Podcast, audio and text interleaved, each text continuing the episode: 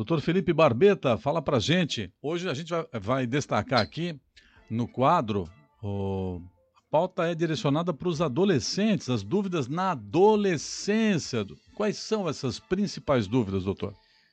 Eu escolhi esse tema, PC, porque eu acho que é uma. Hoje é muito pertinente, apesar de toda a quantidade de informações que se consegue, né? Fácil acesso à internet.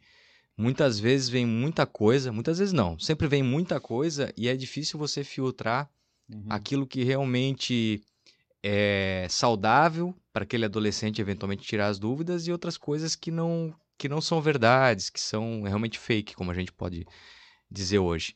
Então, é, eu não sou é, especialista em pediatria, né? enfim, crianças e tal, mas é muito comum lá na clínica é, os pais trazerem muitas vezes os seus filhos mais novos e até os filhos já adolescentes, uhum. né, para fazerem a, a, sua primeira avaliação, para fazer um exame físico, né? Então assim tem sido essa procura tem tem ocorrido e eventualmente até uh, pessoas conhecidas que falam assim: olha, meu filho está entrando na adolescência agora, a gente não tem é, muito acesso para conversar certas coisas com eles, né? Geralmente coisas relacionadas com sexualidade. Os pais não e... ficam à vontade também é, existe, falar, né? querendo ou não, existe ainda esse certo bloqueio, por mais também que a gente tenha essa aproximação maior, né, com os pais, os filhos, enfim, mas ainda tem vergonha, tem um certo pudor para falar determinados assuntos.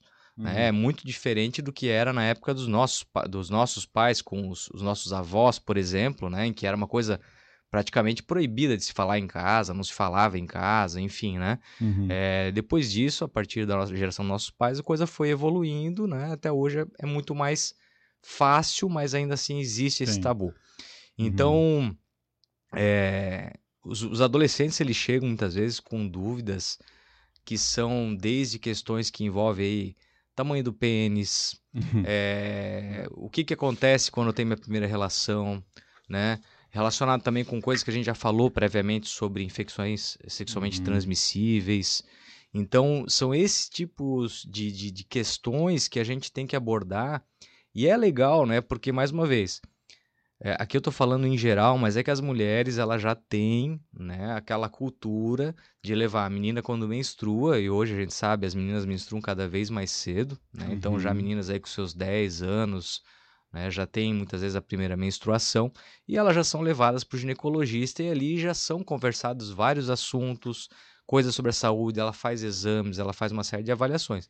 E o menino não. O menino não tem esse, esse início, ele não tem uma fase ali que, que, que mude, alguma coisa que ele já vá automaticamente no, no médico, vá procurar. Então é legal os pais, quando eles veem assim, olha, eu queria ver se meu, meu filho está tudo bem com o desenvolvimento dele, se tem algum problema, fazer eventualmente alguns exames, ele está entrando numa idade ali de, de mais estudos, ele quer avaliar para ver se a saúde está legal, a alimentação dele está legal, enfim. Então é importante isso tem acontecido com bastante frequência. E aí, doutor, e é importante esses esclarecimentos, as orientações e também né, uma consulta para ver se está tudo ok, né? Se está tudo em dia. A partir de que idade o adolescente deve procurar um médico urologista? Olha, eu acredito que no início ali, já quando o menino ele começa já a apresentar já um desenvolvimento ali na região pubiana, né? Os pelos ali começam a ir aparecendo e tudo. A voz começa a engrossar. A voz começa a ficar diferente. Então, às vezes, eles estão até naquela transição, assim, vou num pediatra, ainda não vou e tal. Então, assim, muitos vão no pediatra, ah. mas mesmo assim, às vezes a figura do pediatra, não estou generalizando, né? Mas às vezes a figura do pediatra já é quase, às vezes, como a dos pais porque ele vai no pediatra desde a infância. Uhum. E ele já está na transição. Então, assim, ele já é um pré-adolescente, ele está entrando na adolescência, então já tem também um certo afastamento. Então, talvez uma outra figura nesse momento tenha um acesso melhor. Então, eu deixo muita vontade quando esses adolescentes vão no consultório, às vezes eles vão com os pais e tal. Os pais, claro, é, eles por questões até legais, eles estão presentes durante a consulta, né? Uhum. Mas a gente, quando vai fazer o exame físico, avalia, né? Tem todo um biombo que ele já se sente mais confortáveis, né? Mesmo na presença dos pais e tudo. Então é importante, né? Eles ali a partir já dos seus 12, 13 anos, né? E até porque a gente sabe que, além de fazer essa avaliação física, muitos nessa faixa etária já estão entrando na, na, em relação sexual. Já tem namorada, né? Uhum. Então já estão iniciando atividade sexual. Então é importante é, orientações nesse período para evitar problemas, né? Quais as principais delas, doutor? Ah, quando eu faço o exame, eu vou lá, faço o exame físico do paciente, avalio a parte de é, desenvolvimento ali da região do pênis, testículos, para a gente ver se está tudo dentro do, do adequado, é, ver se tem alguma alteração nesse desenvolvimento. A gente aproveita para conversar a respeito dos exames que vão ser solicitados e a gente vai tendo uma abordagem para criar uma brecha para poder conversar a respeito ali da parte sexual, é, não perguntando diretamente se o adolescente já teve relação sexual, mas, mas na abordagem dizendo, ó, daqui a pouco você vai começar a sua vida sexual, é importante a gente fazer até alguns exames, né? A gente já inclui a parte ali de HIV, hepatite, sífilis, né? Porque caso o paciente já tenha tido relação, né, ele vai fazer os exames e tal, ele não vai precisar ali explicitar para o pai, para a mãe que ele já teve relação, mas a gente faz, né? E, e nesse momento já aproveita para passar as orientações, é, ressaltando a importância do uso do preservativo, dos cuidados não só com as questões aí de, de infecções sexualmente transmissíveis, mas com precauções para uma gravidez precoce, que vão, querendo ou não, trazer uma série de, de, de problemas ainda no, nesse adolescente, ele está em fase de estudos e tudo mais, e a gente sabe que não é o momento para isso, ele tem uma, uma longa trajetória pela frente em que a gente, com informação, consegue evitar. Né? E ainda é muito frequente, né? Adolescente é aquela coisa, eles na hora, muitas vezes no impulso, não usam preservativo. Então isso é. acontece muito rápido e não são os raros os casos em que às vezes na primeira vez que o adolescente vai ter uma relação sexual, ele contrai uma, uma infecção sexualmente transmissível ou ele já pode até às vezes engravidar uma parceira, né? Uma, uhum. uma menina com quem ele está se relacionando as primeiras vezes. Olha, você também pode fazer parte dessa conversa, você que nos ouve pelo rádio, pela internet, pelo celular. 99119 2585 é o canal para você se comunicar com a gente. Se você tem alguma dúvida, tem algum filho aí já nessa faixa né, da adolescência, essa faixa etária aí, tem alguma dúvida, quer aproveitar aqui a participação, né, valorosa contribuição do Dr. Felipe Barbeta, aqui no quadro Urologia e Saúde, pode mandar a sua pergunta para cá, WhatsApp 99119 2585. 9 9119 2585. Doutor Felipe Barbeta, você pergunta, ele responde. Doutor, e a gente precisa criar essa cultura, né, do menino se cuidar mais. As meninas, né, orientadas pelas mães, né, desde cedo aí quando elas menstruam, vão ao ginecologista. A gente precisa criar essa cultura também, né? Sim, exatamente. Então, agora. De cuidado, de prevenção. Justo. Acabou de vir também a minha lembrança, a questão né, relacionada com as, a prevenção de que tanto os meninos quanto as meninas, é, eles têm hoje direito, né, pelo SUS, de receberem, por exemplo, a vacina do HPV, contra uhum. HPV, né, que acaba também evitando uma série de transtornos, principalmente em relação à saúde das meninas, né, para que elas futuramente não desenvolvam um câncer de, de colo uterino, mas também eles conseguem, é, ela consegue, vamos dizer, prevenir e trazer uma certa imunidade para aquelas doenças que são as verrugas, né, que aparecem na região genital, no pênis. Então, atendo também muitos pacientes, né, jovens, adolescentes, que acabaram contraindo, às vezes, as primeiras relações já o HPV e convivem com isso. Volta e meia eles têm que vir para fazer tratamento, para fazer cauterização, e isso é bastante desconfortável para eles. Lembrando que no SUS, é, as meninas elas têm direito já a fazer a vacinação a partir dos 9 anos, uhum. até, os, até os 14, e os meninos dos 11 aos 14 anos, Boa, gratuitamente. Boa, essa é uma importante mensagem, uma importante orientação. A Carla está dizendo aqui o seguinte: ó, meu filho já fez a vacina do HPV uh, ah, e eu gostaria de perguntar ao doutor o que seria interessante avaliar com um profissional de urologia. Eu levei meu filho com 10 anos ao pediatra e ele já na época se sentiu envergonhado. Ah, é interessante os pais ficarem presentes durante toda a consulta, pois, como o senhor falou, eles não, não falam durante a presença dos pais. No, lá naquela consulta com o pediatra, ah, ele não quer mais ir, pois já vai fazer 17 anos agora, e pediatria diz que pode ir até os 20, enfim ela fala o seguinte aqui, uh, o que, que, seria interessante avaliar com um profissional de urologia, né? E fala se é importante os pais estarem presentes ou não por conta da, da vergonha aí dos adolescentes. É, é uma questão, como a gente falou, às vezes o pediatra já criou aquela imagem, né? Que é uma imagem assim muito, vamos dizer, ao nível dos pais e existe essa vergonha na hora de falar, mesmo que seja o médico dele por muito tempo. Então, levando no urologista já muda essa imagem, é um outro profissional e muitas vezes o adolescente ele, ele fica realmente mais à vontade para falar algumas coisas. E é uma questão delicada, aquela assim, poxa, os pais, na verdade, eles têm o, o direito de ficar junto, né, da consulta com os filhos, é importante, né, é, mas também em muitas situações onde os próprios pais, pais eles falam assim, olha, eu gostaria de deixar ele mais à vontade para falar, aí a gente consegue fazer dessa maneira, né? Eu não é. posso obrigar os pais a ficar fora, mas se os pais abrem essa brecha para deixar o filho mais à vontade, uhum. a gente consegue conversar e aí eles acabam também se, se abrindo. É. Tá? Então isso realmente e na questão ali com o urologista, quando ela perguntou o que que vê, uma outra questão que com uma certa frequência vem é a questão da fimose. Fimose. Né? Então assim, a gente sabe que todos os meninos eles nascem com uma fimose, que ela é natural. É, o que, que é a fimose? É a pele que fica ao redor ali da cabeça do pênis, da glande, e que ela inicialmente ela é bem grudada. Né? Quase não se consegue botar ela para trás. Só que isso, nos primeiros anos de vida, vai ocorrendo um processo em que aquela pele ela vai soltando aos poucos. Algumas vezes é necessário fazer um tipo de estímulo, uma massagem, passar um creme ali para soltar. Mas 5% desses meninos, quando chegam na adolescência ou na idade de adulto jovem, eles ainda têm algum grau ou de fimose ou de que aquela pele ficou mais estreitada. E isso começa a causar desconforto para eles, principalmente na hora da ereção. Ou seja, eles começam já muitas vezes a vida sexual deles com um certo desconforto, isso traz constrangimento, então já atrapalha e pode trazer consequências que ele vai levar para a vida toda.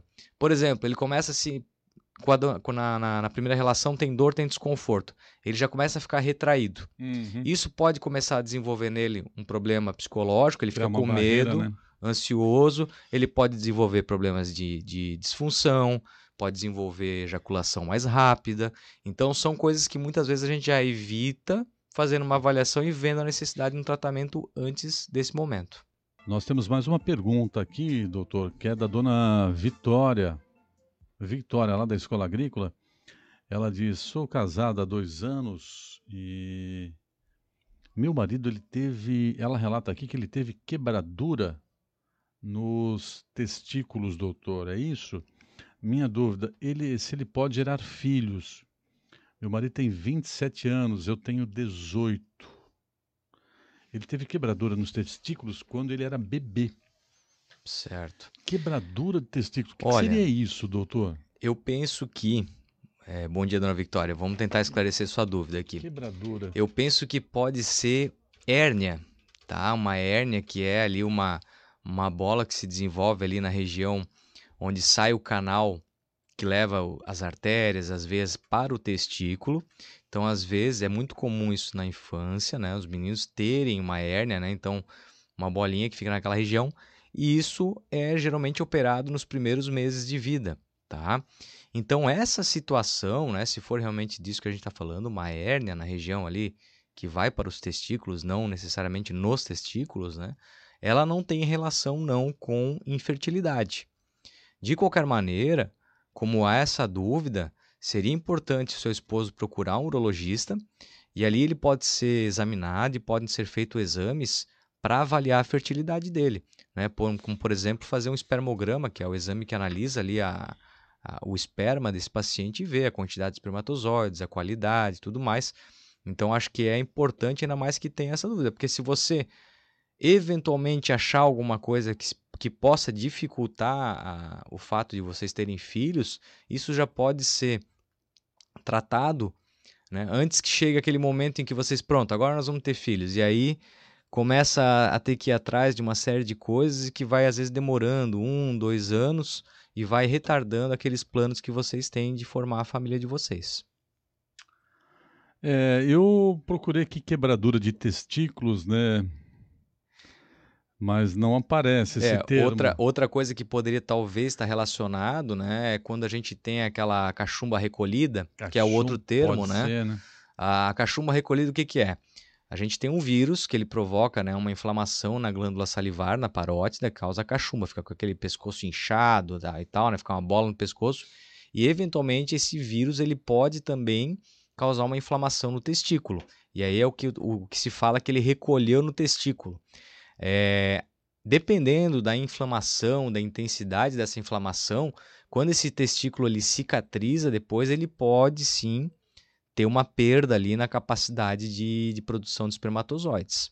Né? Então, se for isso, mas também ele tem que, de uma maneira ou de outra, passar por um especialista, fazer uma avaliação, fazer um exame físico, para que realmente os exames mostrem como é que está a fertilidade dele. Uhum. É. Agora, é, é, é, essa é a, é a, orientação principal, então, fazer um exame, né? Fazer o exame, passar por exame físico, conversar, tentar é, ver melhor o que, que foi essa situação, fazer o exame físico e proceder com os exames complementares. Ok. Tá certo. Doutor, e o que mais que a gente pode falar é, direcionado à pauta, direcionado aos nossos adolescentes que fazem parte da pauta de hoje? Tem uma questão que eu, se eu não me engano, eu já comentei ah, em outro programa passado, mas que é a seguinte. Hoje, é, a gente tem né, um acesso muito fácil a conteúdo sexual. Né? Então, os, os celulares, ah, os computadores conseguem facilmente nos trazer a pornografia. Então, hum. os nossos adolescentes, as crianças, eh, a gente tem que ter um cuidado muito grande em casa né, para que eles não tenham um acesso precoce a esse tipo de conteúdo. E mesmo o adolescente, quando já está naquela idade em que realmente os hormônios ali já estão bombando, né, e ele é atraído para a questão do sexo, é, isso acaba gerando uma imagem muito, muito deturpada do que é atividade sexual. Por quê? Porque nesses vídeos sexuais, né, esses vídeos pornográficos, eles não correspondem à realidade.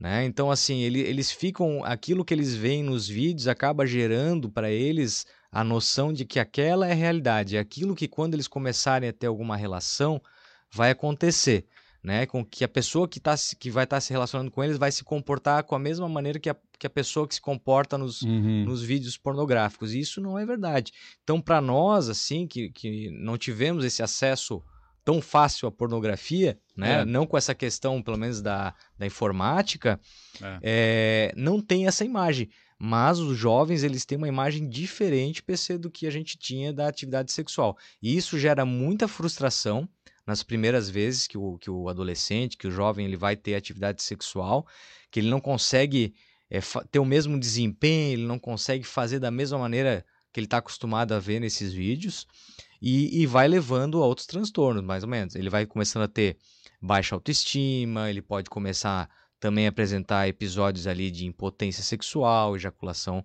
rápida, ele pode ter dificuldade nos relacionamentos dele. Então, olha todo, tudo que se desenrola a partir de uma imagem errada que esses adolescentes começam a ter.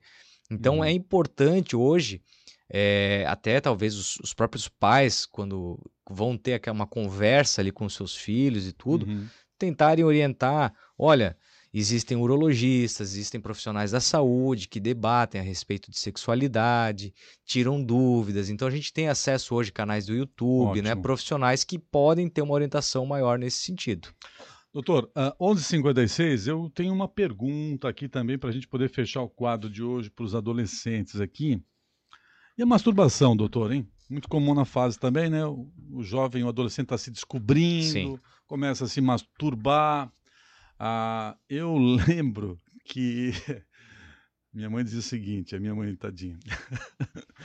Ela assim, ó, cuida, porque vai chegar lá aos 40, 50, não vai levantar mais, fica aí no banheiro e tal. Ah, então, assim, lenda, assim, mito, criam-se exagera na é, masturbação. Então, assim, traz, a, o, exagero, o excesso na masturbação, doutor, traz alguma complicação ou não? Ele pode trazer para o psicológico, tá? Então veja bem. Fisiologicamente, a masturbação ela é uma coisa natural. Inclusive, até as crianças muito novas, na idade tenra delas ali, elas acabam descobrindo a genitália e sentem o prazer, mas é uma masturbação diferente. Quando vem os hormônios, a, a masturbação já tem mais uma conotação realmente sexual. Né? Então, assim, lá na questão, vamos dizer, religiosa e de moral, né? Décadas, séculos atrás, começou-se a difundir essa ideia realmente de que a masturbação poderia deixar o, o jovem louco, ah, é. fazia crescer pelo na mão, podia levar a problema de saúde, podia morrer. Tem uma série de histórias nesse sentido. Então, assim, o fato é que não. não. A masturbação ela não pode levar a isso. Mas assim, ela tem que ser também, e aí também dos pais, ser entendida como uma coisa natural. Não pode Natural. acontecer essa repressão. Tá. O jovem, quando começa a experimentar isso, ele tem que estar num ambiente confortável, porque assim, ele começa a ficar naquela preocupação se vai ser pego, se não vai ser pego. Isso também pode criar assim, uma ansiedade, Sim, sim. pode levar depois ele ter uma ejaculação mais rápida. né? Então, se os pais percebem que seu filho está iniciando ali no período da masturbação e tal, tenha uma conversa com eles, fale um pouco a respeito e tudo mais, e de uma certa maneira deixem eles à vontade. O problema é quando a coisa se torna compulsiva. Então, Hum, assim, é, algumas, alguns, geralmente homens, mulheres não acontece tanto isso, né? Mas alguns homens eles podem começar a ter um comportamento assim até compulsivo de ter que se masturbar frequentemente e eles acabam assim realmente esquecendo de outras coisas que eles têm que fazer. Aí fica algo doentio já. Fica uma coisa doentia. Então tem esse limite, não é uma coisa que, que, que acontece com frequência Uhum. né? Mas tem que se ficar atento. Então, é uma coisa natural, é saudável, não vai trazer um problema de saúde, Não vai gerar impotência. não vai gerar impotência. Isso só não pode ser uma coisa realmente que vire uma compulsão, que vive uma coisa assim que é incontrolável.